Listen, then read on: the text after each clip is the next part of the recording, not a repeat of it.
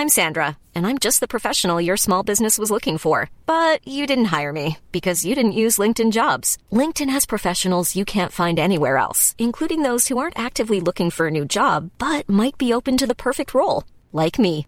In a given month, over 70% of LinkedIn users don't visit other leading job sites. So if you're not looking on LinkedIn, you'll miss out on great candidates like Sandra. Start hiring professionals like a professional. Post your free job on linkedin.com/people today.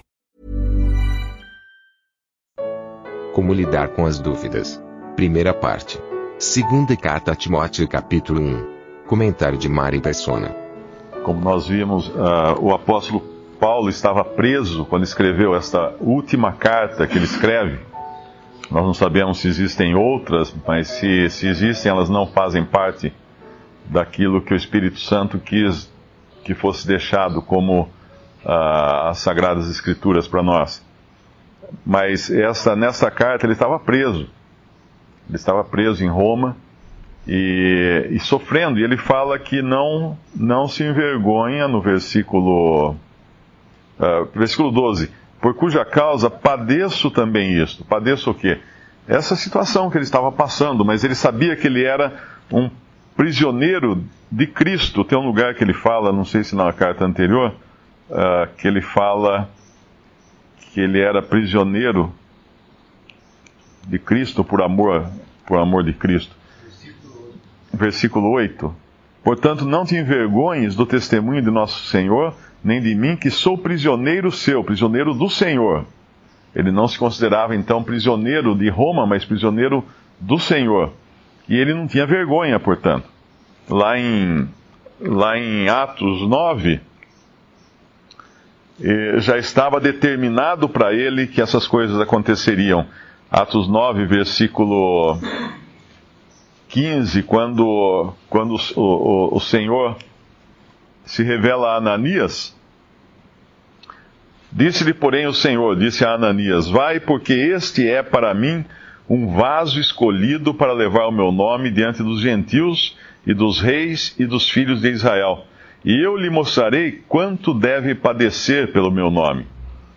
E Ananias foi e entrou na casa, impondo-lhe as mãos, disse: Irmão Saulo, o Senhor Jesus, que te apareceu no caminho por onde vinhas, me enviou para que tornes a ver e sejas cheio do Espírito Santo.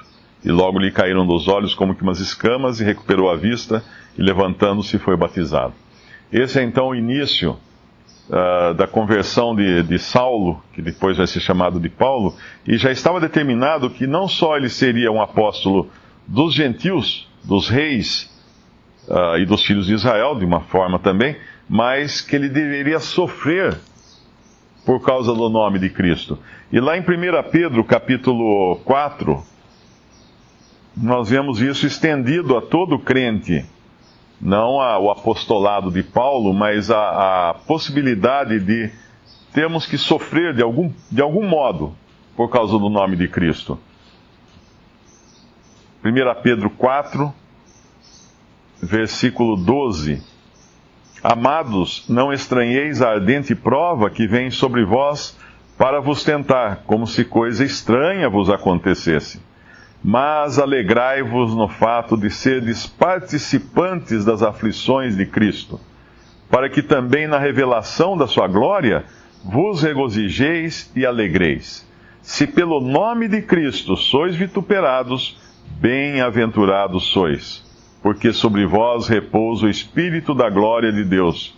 Que nenhum de vós padeça como homicida, ou ladrão, ou malfeitor, ou como o que se entremete em negócios alheios.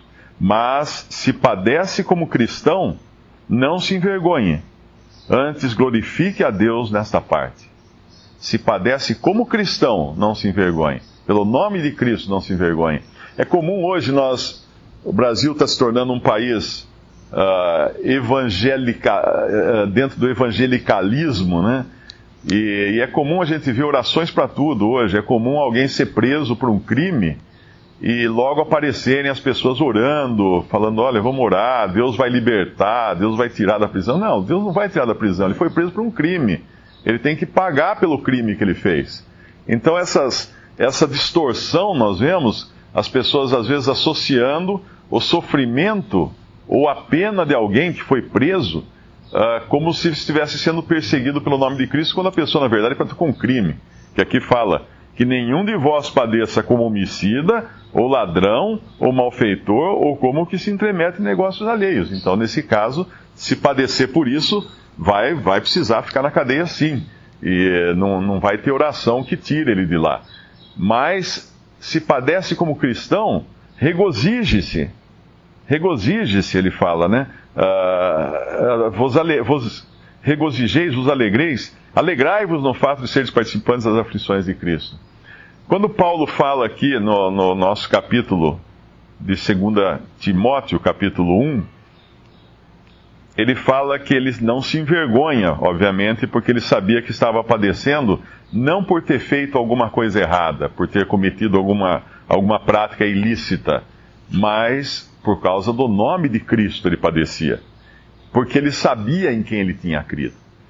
Essa, essa passagem, eu gosto, eu gosto dessa passagem uh, de guardá-la na memória, porque sempre aparece alguém colocando dúvidas quanto à fé. Né? Hoje, hoje, com a internet, você tem assim um, uma enxurrada de vídeos e textos que tentam dizer que, que o Senhor Jesus não existiu, ou que se existiu é apenas uma lenda que foi adaptada, ou que se não é uma lenda, é uma pessoa que morreu e, e casou-se com Maria Madalena, ou coisas desse tipo. Então tem tanta bobagem hoje eh, que, que é trazida, pela, todos os dias alguém está me mandando algum link, alguma coisa, que nós temos que ter sempre em mente isso que Paulo fala aqui. Eu sei, não o que tenho crido, eu sei em quem tenho crido. Nós cremos numa pessoa, nós não cremos no que nos disseram a respeito dessa pessoa, nós cremos na pessoa de Cristo, no Senhor Jesus Cristo, esse que veio ao mundo, esse que é Deus, esse que se fez homem para morrer numa cruz e nos salvar. E muitas vezes nós nos afligimos porque nós não vemos essas coisas ainda uh, aparentes, tipo assim, ele anulou a morte, né? ele aboliu a morte, que fala aqui no versículo 10, ele anulou a morte. Uh, mas cadê a morte? Está aí, a gente está vendo as pessoas morrerem, tudo. Como é que fica isso? Uh, uma, um exemplo bem, bem simples, bem tosco, né? Seria aquele homem, aquele mendigo que um dia ele ganha uma esmola, ele compra um bilhete de loteria e no dia seguinte ele fica sabendo que o bilhete foi premiado, ele é um milionário agora. Mas ele está ainda debaixo da ponte, com as suas roupas todas sujas, rasgadas, e não tem dinheiro para comer, não tem nem dinheiro para pegar o ônibus para ir até a Caixa Econômica, tomar posse do, do prêmio. Ele vai ter que ir a pé até lá. E no caminho até a Caixa Econômica, alguém pode chegar para você: puxa, mas você é pobre. Ele fala: não, não, eu sou rico. Eu sou milionário. Mas como os milionários? Você está indo, está descalço, rasgado, roupa suja, andando a pé, como é que você é milionário? Não, mas eu sou milionário. Eu estou indo tomar posse da minha, da minha fortuna, mas eu já sou milionário.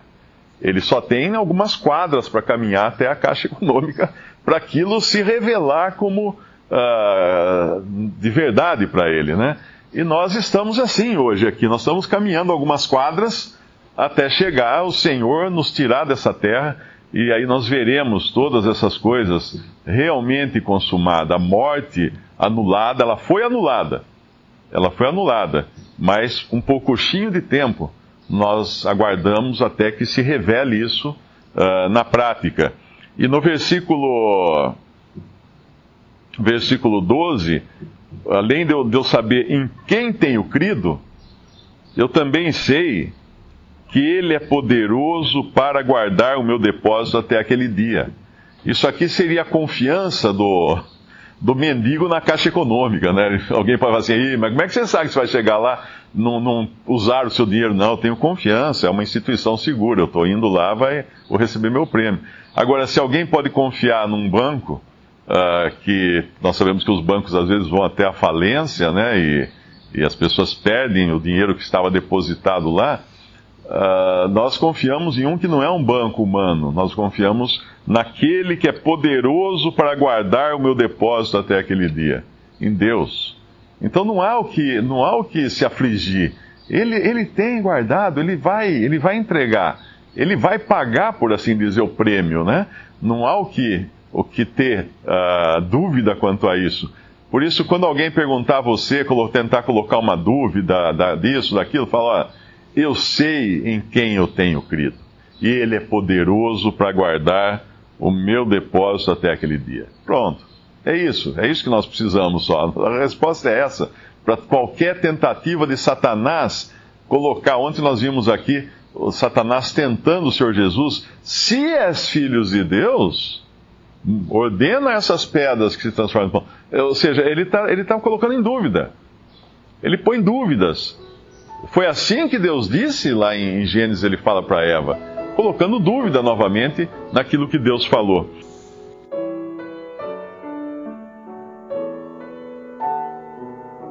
Visite respondi.com.br.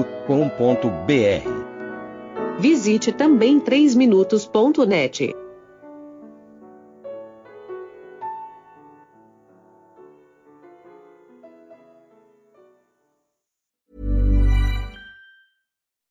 When you make decisions for your company, you look for the no-brainers. If you have a lot of mailing to do, stamps.com is the ultimate no-brainer. Use the Stamps.com mobile app to mail everything you need to keep your business running with up to 89% off USPS and UPS. Make the same no-brainer decision as over 1 million other businesses with Stamps.com. Use code PROGRAM for a special offer. That's Stamps.com, code PROGRAM.